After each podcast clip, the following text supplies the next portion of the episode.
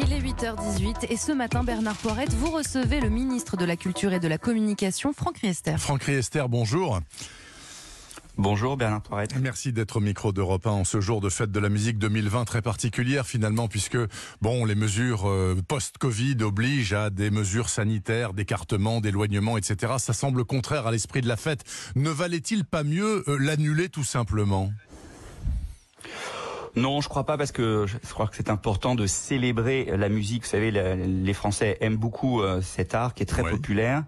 On a vu que la musique et les artistes et les musiciens euh, nous ont permis de tenir pendant euh, ce confinement et je crois que c'est important de célébrer la musique. Alors évidemment, ça sera pas la même fête que d'habitude. Moi, je pense à, tous ces musiciens amateurs qui d'habitude s'installent spontanément sur le domaine public, sur la voie publique. Bah là, ils pourront pas le faire cette année.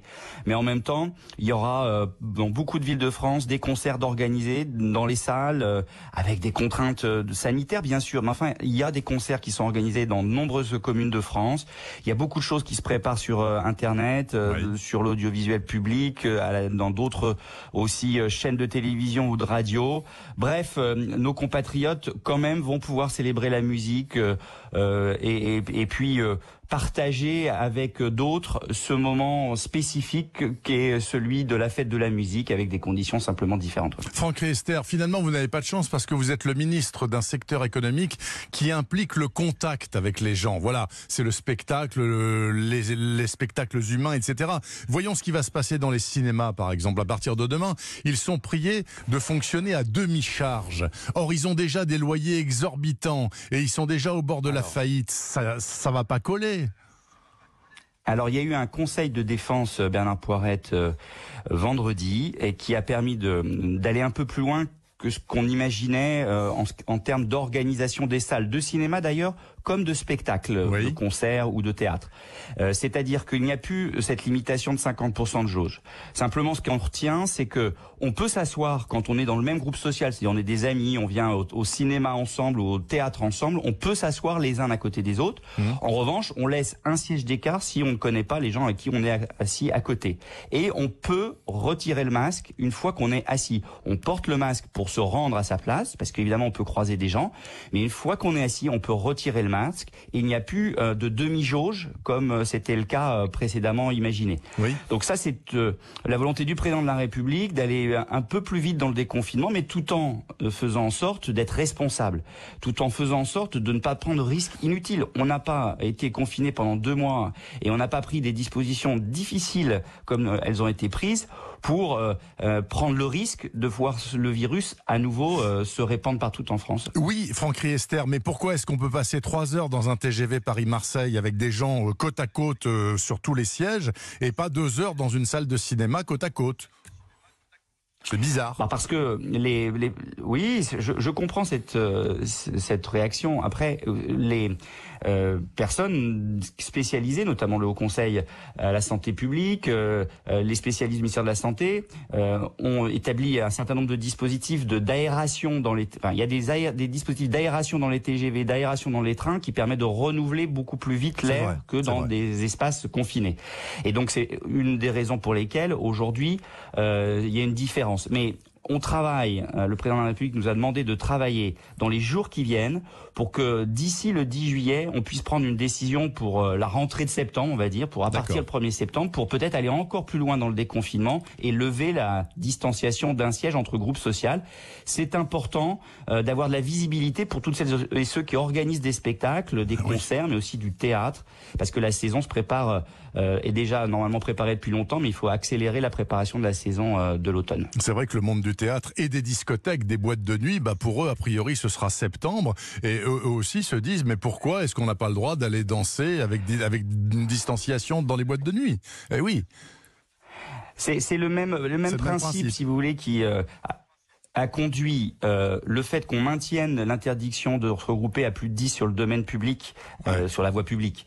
Euh, c'est même, le même principe qui fait qu'un concert aujourd'hui ne peut pas s'organiser en fosse. Il ne peut pas y avoir de fosse où les uns et les autres sont en train de danser euh, dans la fosse, dans un concert. Et c'est la même raison pour laquelle donc les, les, les discothèques sont fermées aujourd'hui. Donc il faut travailler à la réouverture, mais il faut bien comprendre, et je crois que nos compatriotes le comprennent, que quand on est à danser, à bouger les uns contre les autres, c'est difficile de maintenir une distanciation physique, ce qui est beaucoup plus facile quand on est assis dans des sièges dans une salle de cinéma par exemple. Et donc je crois qu'il faut euh, travailler avec euh, les représentants du monde de la nuit parce que c'est vrai qu'ils sont dans une situation euh, très dure, très difficile, à la fois psychologiquement et financièrement. je les recevrai la semaine prochaine. On y travaille avec avec Jean-Baptiste Lemoine et puis avec Bruno Le Maire parce qu'on a besoin et Jean-Yves Le Drian parce qu'on a ici à la fois du tourisme, c'est de l'économie, puis c'est aussi de la culture pour leur trouver le maximum de solutions financières et travailler eux à la réouverture de leurs lieux de discothèque qui sont des lieux de vie qui sont aimés de, nos compatriotes. Euh, Franck Riester, est-ce que le Puy du Fou a eu un régime de faveur en pouvant rouvrir euh, plus tôt que d'autres structures du même type? Est-ce que voilà, est-ce qu'il y a eu un régime de faveur pour le Puy du Fou? Non, non. Non, il y a eu une, annonce anticipée, si je puis dire. Pour autant, euh, ils ont ouvert en même temps que d'autres établissements de, même type, des centres d'attraction qui ont pu ouvrir en même temps que le Puy du Fou lors de lors du Conseil de défense qui a permis l'ouverture le 2 juin. Euh, encore une question, Franck Riester. Vous avez porté ces derniers mois euh, une grande loi sur l'audiovisuel, dont je lis euh, dans Télérama, en l'occurrence, il y a quelques jours, que finalement elle va être éparpillée façon puzzle dans diverses autres lois et que le grand principe de France Média, qui devait regrouper tous les médias publics français, ça s'est terminé. Donc quel est votre sentiment? C'était votre bébé en quelque sorte. Et puis directement, est-ce que France 4 et France O, qui doivent s'arrêter début août, vont s'arrêter? Il y avait assez, il y avait quelques euh, éléments assez inexacts dans l'article euh, auquel vous faites référence. Ah. Euh, ce qui compte, c'est que les objectifs qui ont conduit à la rédaction de cette loi audiovisuelle sont toujours d'actualité et on a la ferme intention de mettre en œuvre ces différentes dispositions à la fois en transposant, c'est-à-dire en mettant dans le droit français euh, des directives, c'est-à-dire des lois européennes par ordonnance. C'est ce qu'on est en train de faire notamment pour euh, la loi qui oblige, qui obligera les plateformes, les acteurs de l'internet à financer la création française, notamment des films et des séries françaises. Euh, nous allons avoir un, des, des véhicules législatifs. Est-ce que ça sera une loi? Est-ce que ça sera une ordonnance? Nous verrons pour faire en sorte que la préparation de la télévision, les télévisions du futur, la modernisation de la régulation de ce secteur soit inscrit dans la loi. Et concernant France Média, c'est-à-dire le groupe public de l'audiovisuel public, la volonté est intacte. Il faut tout simplement trouver le moment dans l'agenda parlementaire. Vous comprenez bien, Bernard Poirette, qu'avec euh, la crise Covid, ça a perturbé l'agenda parlementaire mais le gouvernement a toujours la volonté de faire cette réforme de l'audiovisuel public. Et en un mot quand même, France 4 et France O, début août, ils ferment ou ils ferment pas?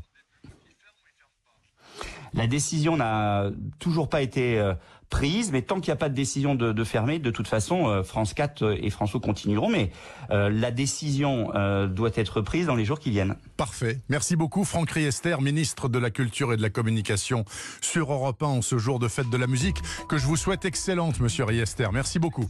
À cette interview Merci à, vous sur Europe 1.fr, il est 8h26.